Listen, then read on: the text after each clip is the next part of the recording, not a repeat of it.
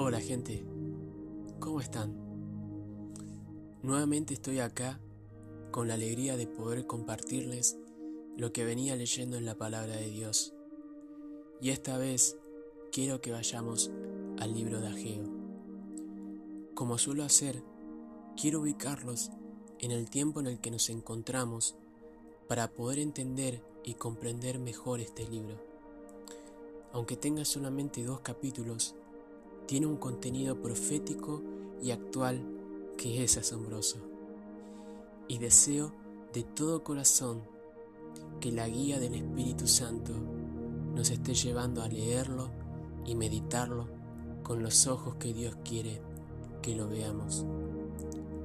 Sucedió que el pueblo de Israel estuvo varios años fuera de sus tierras.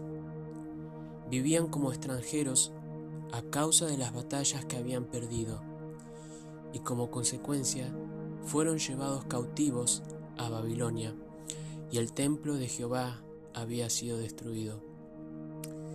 Pero gracias al edicto del rey, que es como una orden dada por alguien con autoridad, se le permitía a Israel regresar a sus tierras y dejar Babilonia donde ellos se encontraban. Uno de ellos fue Zorobabel, una persona que Dios utilizó para ser un gran líder en ese tiempo.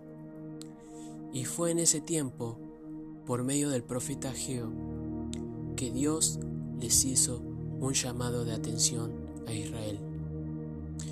En el capítulo 1 de Ageo, versículo 2, nos dice, Esto es lo que dice el Señor de los ejércitos el pueblo alega, todavía no ha llegado el momento para reconstruir la casa del Señor. Entonces el Señor envió el siguiente mensaje por medio del profeta Geo. ¿Por qué viven ustedes en casas lujosas mientras mi casa permanece en ruinas? Esto es lo que dice el Señor de los ejércitos. Miren lo que les está pasando. En la versión de Reina Valera dice, meditad bien sobre vuestros caminos. Han sembrado mucho, pero cosechado poco. Comen, pero no quedan satisfechos. Beben, pero aún tienen sed. Se abrigan, pero todavía tienen frío. Sus salarios desaparecen como si los echaran en bolsillos llenos de agujeros. El pueblo de Dios descuidó el templo de Jehová, posponiendo su responsabilidad de construirlo. Dios, en ese entonces, para abrirle los ojos a su pueblo, hizo una comparación con la casa de Dios y las casas del pueblo de Israel. Mientras el templo estaba destruido y en ruinas, los hogares del pueblo estaban bien construidos y adornados. Y como consecuencia de descuidar las cosas de Dios y anteponer sus deseos personales como prioridad, esto puede parecer irónico. Israel trataba de suplir sus necesidades pero no quedaban satisfechas. No eran capaces de suplir sus propias necesidades completamente. Se podía observar un estado de escasez y de pobreza. ¿Por qué? Porque el favor de Dios no estaba con ellos. La obra de sus manos no estaba siendo confirmada porque no eran bendecidos en lo que hacían. Habían relegado la necesidad más importante para Dios con su pueblo para enfocarse en sus propios deseos. ¿Saben cuál era la necesidad del pueblo más allá de la reconstrucción del templo? La respuesta es la adoración. El templo es un lugar de adoración. Es un espacio sagrado y santo para la adoración de Dios.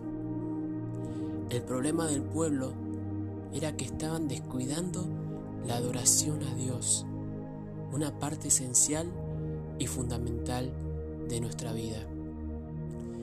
La Biblia dice, nuestro Padre Celestial busca personas que lo adoren en espíritu y en verdad.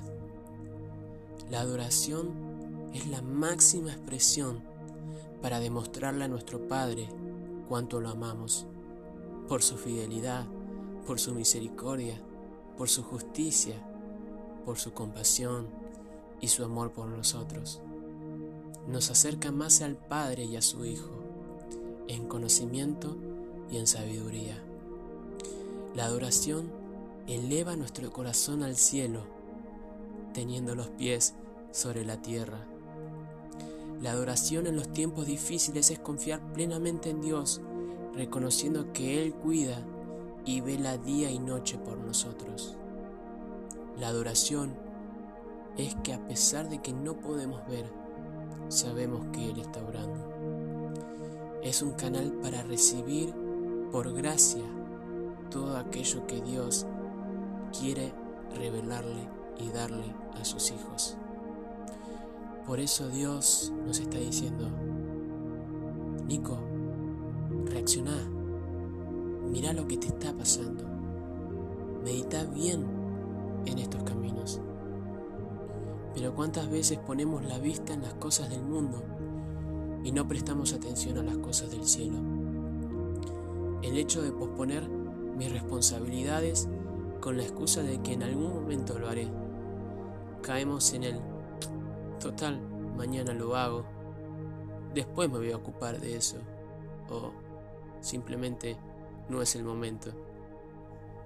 ¿Cuántas veces hemos dejado de lado el compromiso que tenemos con Dios en ocuparnos en su templo y hemos estado perdiendo el tiempo adornando y decorando nuestras casas terrenales. Y no me estoy refiriendo a las casas en sí, sino en todo ámbito de nuestra vida. Con cuánta frecuencia nos pasa que posponemos un momento de pasar tiempo con Dios y en vez de eso miramos un episodio de una temporada.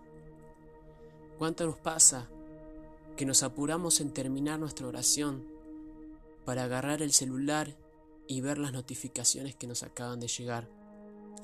¿Cuán seguido le clavamos el visto a Dios para responder los mensajes de WhatsApp? Les puedo decir que estas cosas me pasaron a mí y no son cosas por las cuales esté orgulloso. Pero si lo que me pasó a mí puede servir para ayudar a otros que están en la misma situación, bienvenido sea. Para eso Jesús nos llamó a ser uno. La Biblia dice en 1 Tesalonicenses 5:11, por lo cual animaos unos a otros y edificaos unos a otros.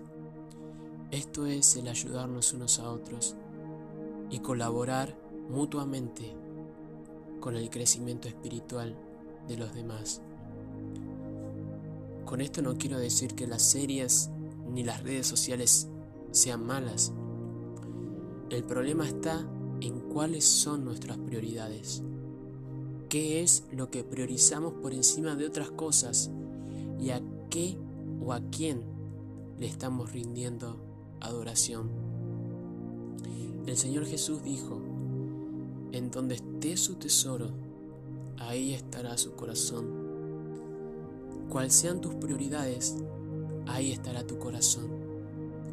El pueblo prefirió ocuparse de sus comodidades y postergar la reconstrucción del templo donde se adoraba a Dios. En donde utilices gran parte de tu tiempo, ahí estará tu corazón. Cuando renuncies o sacrifiques a una cosa por encima de otra, ahí estará tu corazón. Si quieres saber en dónde está tu tesoro, piensa qué es lo que más amas, en dónde se está dirigiendo nuestra adoración. En el capítulo 23 de Proverbios hay un pasaje hermoso que nos habla acerca de dónde poner nuestro corazón. El versículo 26 nos dice, Dame, hijo mío, tu corazón y miren tus ojos por mis caminos. Nuestro tesoro tiene que ser Dios. Nuestro Padre y el Señor Jesucristo son el mayor tesoro que podemos llegar a conseguir en la vida.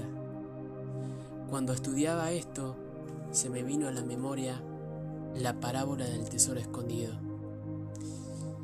que se encuentra en Mateo capítulo 44, versículo 13, que dice que el reino de los cielos es semejante a un tesoro escondido en un campo, en donde un hombre lo encuentra y gozoso, emocionado, va y vende todo lo que tiene y compra el tesoro. Jesús es nuestro tesoro escondido. Fue aquel día cuando lo encontramos a Él que inmediatamente nuestras prioridades cambiaron. Lo que considerábamos valioso ahora no tiene valor alguno comparado con el tesoro que encontramos en nuestro Salvador. Chicos, no olvidemos que somos templo del Espíritu Santo. Nuestro cuerpo es un lugar santo y sagrado. La adoración no gira en torno a un edificio, porque Dios nos hizo templos de adoración, estemos en el lugar que estemos, en nuestra casa, en el colegio, en la facultad, en el trabajo o en la cárcel, en donde sea, somos llamados a adorar. Es algo tremendo pensar en esto y reflexionarlo. Meditemos en lo que Dios nos está diciendo en este momento y sigamos cultivando y construyendo la adoración en nuestra vida, porque el Padre está buscando verdaderos adoradores. Te mando un abrazo grande, que Dios te bendiga y te dé paz por medio de su Hijo Jesucristo. Nos vemos.